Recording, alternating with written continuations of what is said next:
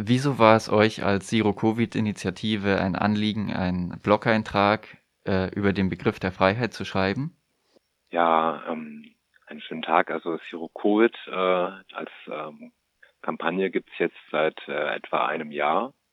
Ähm, es hat sich seitdem viel verändert. Viele von uns sind auch ernüchtert oder desillusioniert, gefrustet äh, aufgrund der Entwicklungen wie eben allmählich äh, der Fokus weg vom äh, Schutz der vulnerablen Gruppen hin zu einem einem Versprechen, diejenige Freiheit in Anführungszeichen den Menschen zurückzugeben, die ihnen durch Maßnahmen und dann ist es ja auch äh, die Frage, wie einzelne Leute den Begriff füllen und äh, eben auch Basismaßnahmen der einfachen Hygiene, des Abstands, des Tragens eines Mundschutzes unter Umständen einbeziehen, also es gibt äh, auf einmal einen künstlichen äh, Widerspruch zwischen äh, Freiheit und Solidarität, der auf diese Weise immer mehr oder sich auf diejenigen zubewegt, die ähm, von Anfang an äh, die Pandemie äh, kleingeredet haben oder geleugnet haben. Und also das bedeutet, würde ja eigentlich auch bedeuten, dass einige Menschen auch weniger frei werden durch solche Konzepte wie Freedom Day oder Aufhebung der Maßnahmen, Kannst du dazu noch was sagen? Genau, all diejenigen Menschen, die selbst in der vulnerablen Gruppe angehören, sei es nun Kinder, die an die Schule gehen, sei es ihre Eltern, sei es äh, Freunde, Anverwandte, die man schützen möchte. All diejenigen sind jetzt ähm, gezwungen, ähm, ganz besonders aufzupassen und im Grunde ist komplett der Eigenverantwortung, äh, der eigenen Fürsorge, also abhängig zu sein, dass man äh, sich möglichst nicht infiziert und damit eben auch große Schwierigkeiten verbunden sind, je nachdem, wie jetzt im wahrscheinlich kommenden Flickenteppich die einzelnen Regelungen ausfallen werden oder eben die Aufhebung der Regelungen. Und ich äh, hatte auch einige Zeit der persönlichen Assistenz ähm, der äh, Behindertenhilfe gearbeitet und da war es eben auch ein Problem, dass auf einmal die Menschen komplett ihren Freizeitmöglichkeiten beraubt worden sind und das zum Teil bis heute. Also kannst du noch etwas zu dem Begriff der Eigenverantwortung sagen? Den hattest du gerade genannt. Was bedeutet das dann konkret? Bei Covid ging es äh, im Grunde immer darum, darüber zu diskutieren, inwiefern es sich eben bei so etwas wie einer Pandemie um ein reines Naturgeschehen handelt oder eben gerade nicht. Und das war eben auch unser Ansatz, dass es durchaus ein gewerkschaftliches Interesse geben kann, Arbeitnehmerrechte inkludieren, Gesundheitsrechte. Ähm, Reproduktion äh, impliziert, ähm, dass man sich eben auch äh, sorgt, Care-Arbeit ähm, ist eigentlich ein Teil. Also die Selbstfürsorge gehört eigentlich genauso zu denjenigen kollektiven Interessen wie jetzt die Frage der Lohnhöhe oder anderes. Mit diesem Anliegen haben wir versucht, ja daraus eben politische Forderungen zu ziehen. Also, äh, du hast gerade einen Punkt angesprochen, den ich eigentlich besonders interessant finde, nämlich wie die Begriffe Freiheit und Solidarität in der öffentlichen Debatte eigentlich gegeneinander ausgespielt werden. Wie habt ihr euch als äh, Zero-Covid-Initiative damit auseinandergesetzt? Ja, genau, ich wollte ja eigentlich zur Eigenverantwortung eben kommen. Ah ja.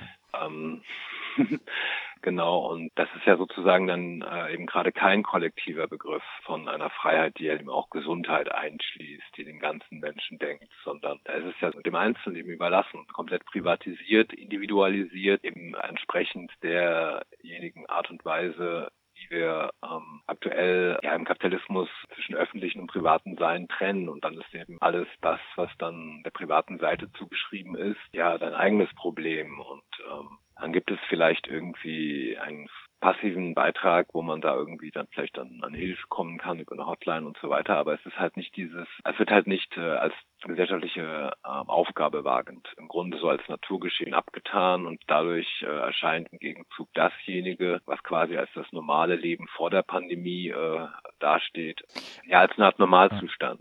Und habt ihr ähm, euch darüber Gedanken gemacht, warum das so sein könnte? Oder also im Grunde hat die Pandemie ja auch gezeigt, wie sehr die äh, strukturellen Abhängigkeiten, die Verhältnisse, in die wir materiell eingebunden sind, äh, sich ausgestalten, wo eben mehr Infektionen aufgetreten sind, wo es die äh, besonderen äh, Ausbrüche von Corona gegeben hat und weiterhin gibt, welche Berufe wegbrechen, welche Menschen jetzt auf einmal überlastet sind, ähm, dass eben Frauen jetzt äh, bei wissenschaftlichen Publikationen zurückstehen oder eben überhaupt der Gender Pay Gap sich weiter öffnet oder ähm, das Lohngefälle ähm, allgemein in der Bevölkerung sich weiter zuspitzt. Dass es eben gleichzeitig zum Beispiel in den USA eine Bewegung derjenigen gibt, die aus bestimmten einfachen Lohnverhältnissen, die jetzt auch äh, Unsicherheiten unterworfen waren, ja da aufhören, wie etwa Gastronomie und so, und sich halt eher äh, ja entweder aus dem Arbeitsmarkt zurückziehen oder als Selbstständige versuchen. Prekärer, aber dafür ja auch sozusagen wiederum äh, Freiheit erhoffen. Mir fällt gerade nicht, nicht äh, der Name ein, von, de, von was du. Anti-Work. Anti-Work war das, genau, Anti-Work, ja. Also ihr seid ja eine Initiative mit konkreten Forderungen. Also das bedeutet, ihr, ihr kritisiert nicht nur, sondern ihr habt auch Vorschläge für Verbesserungen. Kannst du darauf kurz eingehen? Angetreten sind wir mit einem Paket von Forderungen, ähm, das ja sozusagen das bekannteste, diese Idee des Zero-Covid-Lockdowns äh, ist. Also, dass man äh, über wenige Monate eine möglichsten Fall globale und solidarische ähm, Lockdown-Maßnahme einführt, die äh, eben tatsächlich als Ziel hat, den Virus einzudämmen. Ähm, begleitet von zweitens einer eines Aufhangs der Bevölkerung, dass eben niemand leiden muss, sondern äh, dass alle versorgt sind in dieser Zeit. Das Wichtige ist eben, dass die Betriebe geschlossen werden und die Schulen. Ähm, also dass sozusagen alles äh, bis auf das Notwendigste zum Erliegen käme in dieser Zeit. Ähm, eben dann, wenn die Welle gebrochen ist, eben auch begleitend mit eben einer Aufhebung der, der Impfpatente ähm, die gesamte Weltbevölkerung im Grunde durchzuimpfen und äh, dem Mutationsgeschehen damit das äh, Feuer zu nehmen. Schließlich eben, äh, dass ja global äh, Strukturen entstehen, die eben dann auch die Kosten übernehmen und äh, die eben nicht von oben nach unten durchgedrückt werden, sondern dass das Kapital für Da gab es eben eine ja. Entwicklung natürlich innerhalb dieses Jahres und es ist seit der Delta-Welle auch nicht mehr klar, inwiefern ähm, die Aufgabe der, also was genau die Aufgabe der Zero-Covid-Strategie in entsprechenden äh, sogenannten Zero-Covid-Ländern äh, bedeutet. Und das ist auch äh, so, dass man im Grunde jetzt eigene Wissenschaftler und eigene Studien bräuchte, die wir eben nun mal nicht haben äh, um genau zu verstehen, was jetzt Vietnam, Australien und Neuseeland passiert ist, genau, ob es wirklich bedeutet, dass die äh, Varianten jetzt in einer solchen Weise ansteckend sind, dass selbst äh, eben Lockdowns, die eben streng sind, äh, nicht mehr ausreichen. Andererseits ist es grundsätzlich so, dass eben aktuell zwar sehr viele Daten gesammelt sind, wohl, dass eine Datenbank in Oxford beispielsweise über die nicht medizinischen Maßnahmen, die global zum Einsatz gekommen sind, ähm, aber die Studien beschäftigen sich halt mehr mit den medizinischen Maßnahmen, also den Impfstoffen und anderen Medikamenten, die gerade entwickelt werden. Das äh, ist äh, eben eine Frage, die im Grunde offen bleibt. Und naja, bei den Ländern ist eben auch jeweils äh, die Sache, es ist natürlich ein äh, wirtschaftliches Risiko, wenn man das eben nun mal alleine macht und die anderen Länder nicht. Und diese Angst, dass das irgendwie dazu führen könnte, dass man naja, dass äh, man ein wirtschaftliches Wettrennen verliert. Also das war ein Motiv in den besagten Ländern. Das einzige jetzt noch bestehende Zero-Covid-Land ist eben nun mal China. Und das hat uns natürlich immer Kritik eingebracht, weil die Leute eben nur die erste Forderung äh, und die eben verkürzt wahrgenommen haben. Ähm, also es ging nicht darum, sozusagen einen Polizeistaat durchzudrücken, es ging aber eben darum, durchaus mit den vorhandenen Maßnahmen äh, von oben wie von unten im Dialog äh, ja eben eine konsequente Pandemiebekämpfungsstrategie zu entwickeln. Und das wäre nur mit äh, einer gewissen Zuhilfenahme eben auch der staatlichen Seite ähm, wahrscheinlich äh, gegangen. Wobei es ja auch diese Beispiele gab von äh, Südamerika, wo ähm, in entsprechenden äh, Armutsquartieren eben äh, eher Leute von, ähm, von organisierten Verbrechen eigentlich äh, dort die Schutzmaßnahmen, also Desinfektionsspray und Masken verteilt haben und ähm, solche Sachen gemacht haben, wo die Regierung nichts gemacht hat. Also, es geht weniger um das von oben oder von unten, es geht darum, dass man kollektive Maßnahmen einsetzt, die eben eine kollektive Ebene benötigen.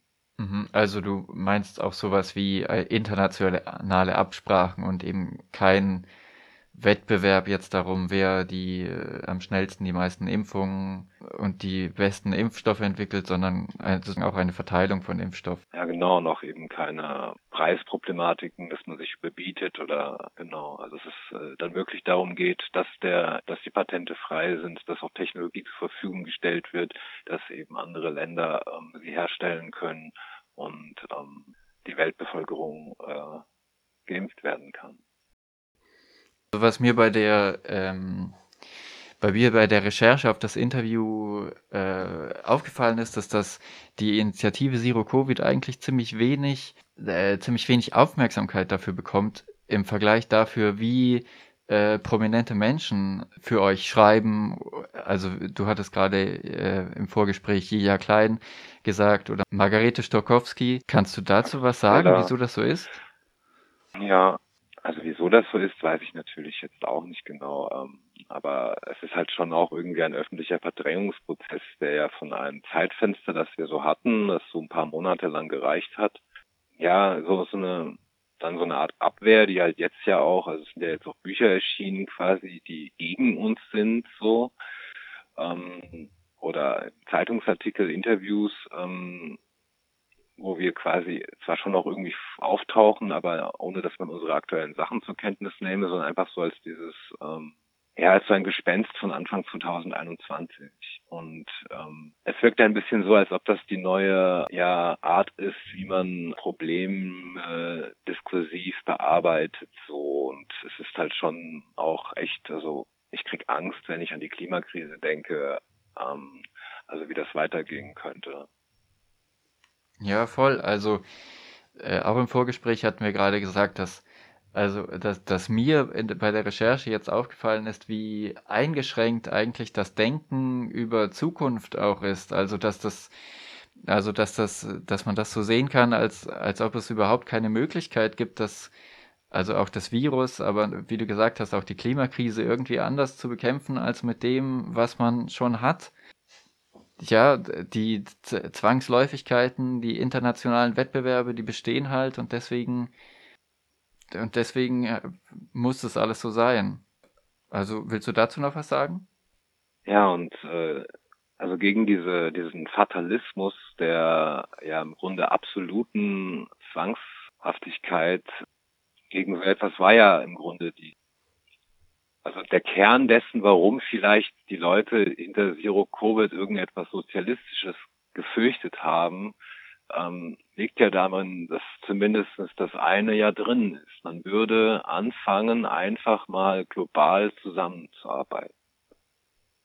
Und eben diese Probleme eben als globale angehen und nicht nur auf der individuellen Ebene und dann eben noch repräsentativ demokratisch delegiert auf derjenigen der Politik, äh, die eben dann ja einfach nur die Widersprüche, die bestehen, feststellt und äh, über sie die Achseln zuckt, beziehungsweise hofft, den Diskurs darum irgendwie wenigstens ähm, ja auf irgendeine Weise zu befrieden.